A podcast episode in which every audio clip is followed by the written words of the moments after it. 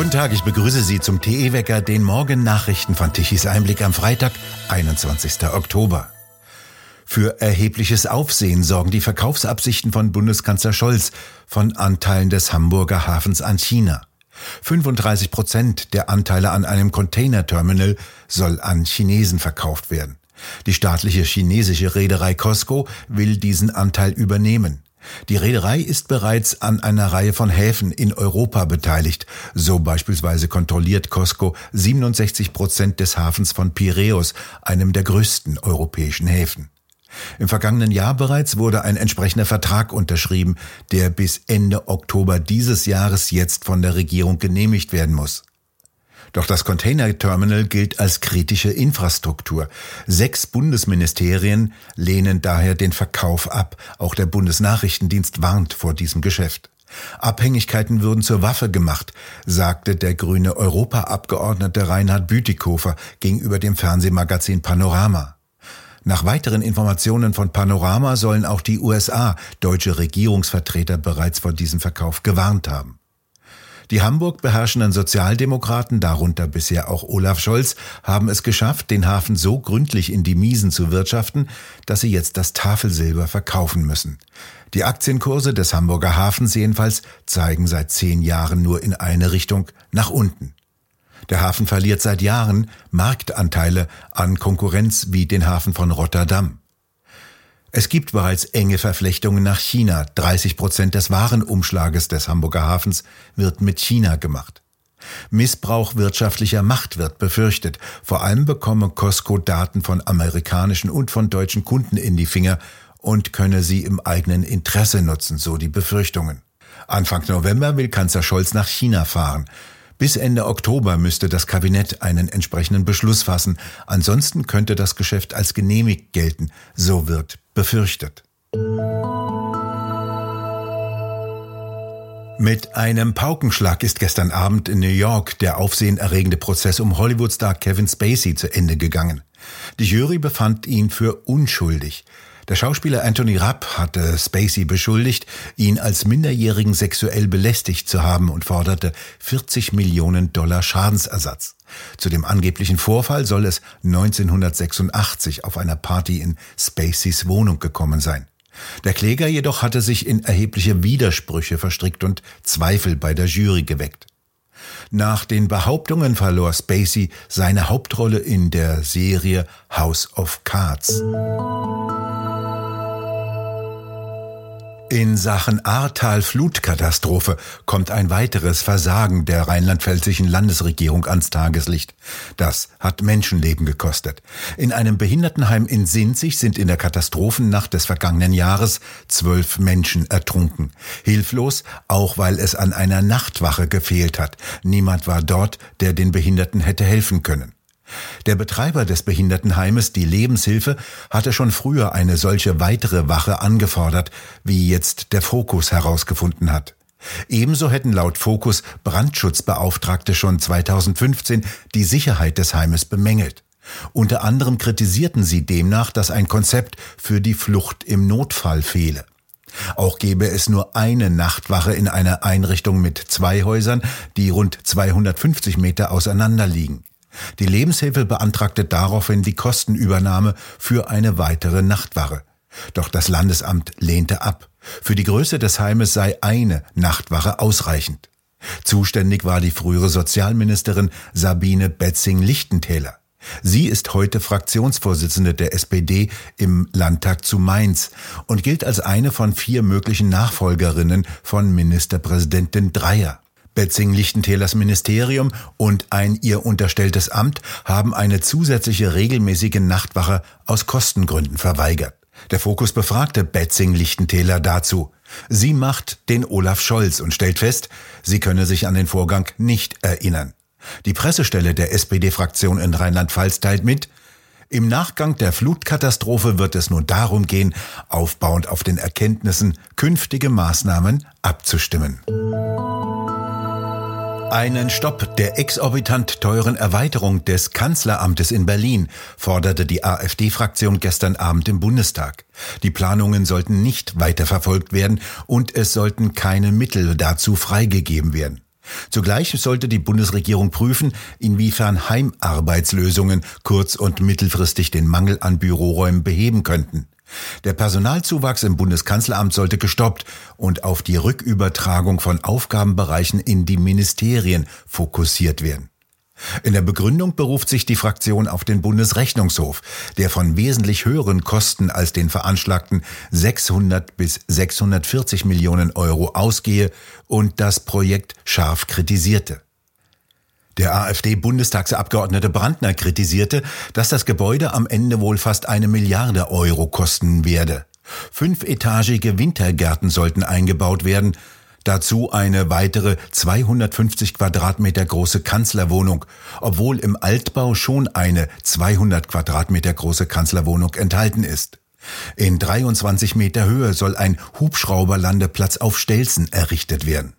Fraglich sei nach Ansicht der AfD auch, wie der massive Anstieg der Anzahl der Mitarbeiter überhaupt zustande kommen konnte, der zur Notwendigkeit eines Neubaus von 400 Büros führte. Der falsche Zeitpunkt, so kritisierte auch die CDU-CSU. Während viele Eigenheimpläne platzten, sei es ein Irrsinn, an der Erweiterung festzuhalten. Die Notbremse ziehen und die Erweiterung stoppen, empfahl auch Gesine Lötsch von der Partei Die Linken und riet zu einem Blick nach Bonn und die dort gepflegte Bescheidenheit. Der Antrag wurde in den Ausschuss für Wohnen überwiesen.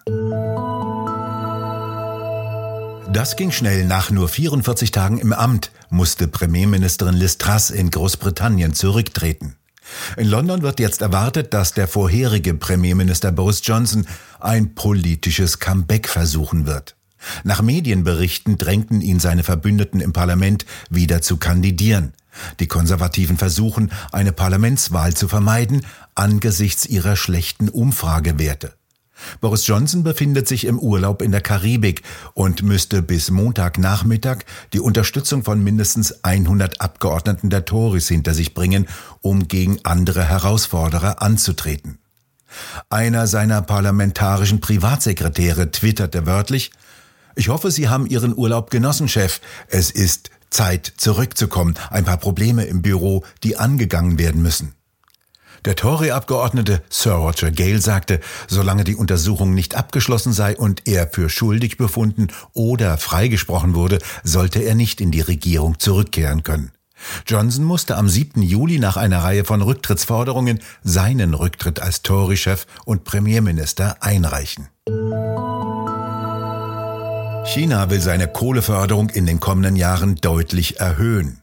Im Jahr 2025 sollen etwa 12 Prozent mehr Kohle gefördert werden als im vergangenen Jahr, wie die Nachrichtenagentur AP berichtete. Es sollen 4,6 Milliarden Tonnen Kohle sein, die helfen sollen, weitere Stromengpässe zu vermeiden. Im vergangenen Sommer wurde der Strom in China immer wieder rationiert, weil aufgrund sehr hoher Temperaturen viele Klimaanlagen liefen. Zudem lieferten Wasserkraftwerke sehr wenig Strom, weil viele Flüsse ausgetrocknet waren. Die zwei Monate andauernde Hitzewelle trug mit zu den wirtschaftlichen Schwierigkeiten des Landes bei. Stromversorger in China schalten nach vorheriger Absprache rollierend unter anderem Fabriken und Industrieunternehmen zu bestimmten Zeiten den Strom ab. Die müssen sich dann mit ihren Produktionszyklen darauf einstellen. Diese Praxis hat auch hierzulande schon Einzug gehalten. Große Stromverbraucher wie Aluminiumhütten, Glashütten und Stahlwerke müssen Stromabschaltungen hinnehmen. Sie bekommen die zwar vergütet, doch dadurch wird ihre Produktion eingeschränkt. Dies ist das Ergebnis einer seit fast 20 Jahren laufenden Politik der sogenannten Energiewende, die reihenweise Kraftwerke abschaltet und damit nicht nur Milliardenwerte vernichtet, sondern auch einem Industrieland die Energiezufuhr abwirkt. Kleben ist schick, Kleben ist in, Kleben ersetzt Diskussionen und Argumente, jedenfalls in gewissen Kreisen.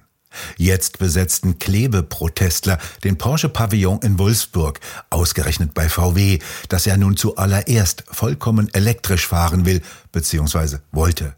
Sie behaupteten, sie seien Wissenschaftler, ob vom Völkerrecht sagten sie nicht dazu. Jedenfalls klebten sie sich auf dem Boden fest, in Wolfsburg in der Autostadt, dort wo die schönen Autos ausgestellt sind, die sie wiederum bekämpfen wollen und mit denen sie vermutlich in die Autostadt gefahren sind. VW-Mitarbeiter sagten, dass sie das Recht auf Protest unterstützen und ließen sie kleben. Sie übernachteten sogar zwischen all den dunklen Autos, sogar an einem Hybridwagen, und der gilt ja nun als freundlich gegenüber unserem Planeten. Eine Wissenschaftlerin stellte über Twitter eine mitfühlende praktische Frage, nämlich ob diese Demonstranten Windeln tragen, was nämlich, wenn sie mal müssten. Sie sei nicht respektlos, sie wolle das nur herausfinden, falls sie sich selbst mal an etwas klebe. Dann beschwerte sich einer der sogenannten Wissenschaftler, dass VW deren Bitte ablehnte, eine Schüssel zur Verfügung zu stellen, um auf anständige Weise nun ja mal zu müssen. Einer der unglückseligen Klebewissenschaftler ist sogar am Institut für Weltwirtschaft in Kiel und nennt sich experimenteller Ökonom und will experimentelle Forschung in Entwicklungsländern wie Kolumbien und Papua-Neuguinea geleitet haben. Dorthin ist er sicherlich nicht gelaufen. Er gibt seinen CO2-Abdruck von seinen zahlreichen Flugreisen rund um die Welt nicht bekannt. Wissenschaftler machen ja mitunter Experimente, und ein Experiment ist eine Frage an die Natur, und die hat geantwortet. Ja, es gibt Kausalitäten zwischen Input und Output auf der Ebene des menschlichen Stoffwechsels. Und diese Klebewissenschaftler wollen tatsächlich über so etwas Kompliziertes wie das Klima aufklären. Willkommen im Chaos, der Titel des neuen TE-Talks. Roland Tichy und Frank Henkel diskutieren über die immer kurzfristigere, unplanbarere Energiepolitik mit Saskia Ludwig, Johanna Wahrlich und Hans-Jürgen Völz. Und äh, wenn der Mittelstand unter einem Punkt wirklich leidet, dann ist, äh, ist das der Erfolg der Vergangenheit. Man unterstellt, dass kleine und mittelständische Unternehmen aufgrund ihrer Flexibilität, Agilität, Resilienz, ihre Anpassungsfähigkeit, jede Krise meistern, unabhängig davon, in welcher Phase wir uns befinden einer Krise oder wie viele multiple Krisen es gibt hintereinander. Das ist mittlerweile schon längst nicht mehr so. Es ist wirklich so, dass der Mittelstand in weiten Teilen auf dem Zahnfleisch geht und mit jeder weiteren Entscheidung oder Nichtentscheidung der Politik, herauszögern, notwendiger, ja, konsequenter Entscheidungen, die notwendig wären, um seine wirtschaftliche Basis weiter zu stabilisieren, wird die Situation schlimmer. Es ist nahezu unerklärlich, warum die Entlastungen, die schon seit langem versprochen werden, jetzt auf den 1. Januar rausgezögert werden und dann auch nur Industrieunternehmen entlastet werden sollen. Im ersten Schritt 25.000 und äh, der Mittelstand bis zum März warten muss, bis dort dann auch die Gaspreisbremse wirkt. Also hier gibt es äh, erheblichen Korrekturbedarf und uns würde es sehr freuen, wenn die Politik äh, sich schnellstmöglich auf den richtigen Kurs begibt. Das vollständige Gespräch können Sie sich auf der Webseite tichiseinblick.de ansehen. Das Wetter meint es derzeit gut mit den Energiewendern. Es muss nicht so viel geheizt werden. Das hat übrigens dazu beigetragen, dass die Gasspeicher gut gefüllt werden konnten und derzeit die Gaspreise deutlich gesunken sind, sich allerdings immer noch auf hohem Niveau bewegen. Es bleibt weiterhin mild. Weiterhin kommen warme Luftmassen aus dem Süden und Südwesten herein. Die Ursache? Auf dem Atlantik stehen weiterhin umfangreiche Tiefdruckgebiete und die drehen sich auf der Nordhalbkugel eben entgegengesetzt dem Uhrzeigersinn und schaufeln damit aus Südfrankreich immer wieder warme und feuchte Luftmassen heran. Solange die Tiefdruckgebiete dort bleiben, ändert sich an der Wetterlage nicht viel. Die Wettermodelle prognostizieren diese Wetterlage noch bis Mitte kommender Woche. Heute bleibt es also weiterhin unbeständig mit vielen Wolken, die das mitbringen, was den Sommer über gefehlt hat. Regenschauer und immer wieder Regenschauer. Es sind eben labile Luftmassen. Am Nachmittag zeichnet sich von Westen her eine Auflockerung ab. Die Temperaturen erreichen 13 Grad im Osten und im Südwesten bis 20 Grad. Am Samstag zieht das nächste Regengebiet über den Süden und danach kommt wieder die Sonne hervor. Die Temperaturen bewegen sich um die 20 Grad im Süden. Mäßige Aussichten für das Energiewendewetter. Der Wind bleibt bis auf einige Böen im Norden schwach bis mäßig. Und wieder ist es nichts mit Strom von Windrädern und Photovoltaikanlagen. Von den knapp 70 Gigawatt, die Deutschland gestern um 18 Uhr benötigte, mussten 47 Gigawatt von Kohle- und Kernkraftwerken erzeugt werden. Photovoltaikanlagen lieferten nichts, Windräder lediglich 6,5 Gigawatt. Ohne konventionelle Kraftwerke hätte Deutschland im Dunkeln gesessen. Wir bedanken uns fürs Zuhören. Schön wäre es, wenn Sie uns weiterempfehlen. Weitere aktuelle Nachrichten lesen Sie regelmäßig auf der Webseite tichiseinblick.de und wir hören uns morgen wieder, wenn Sie mögen.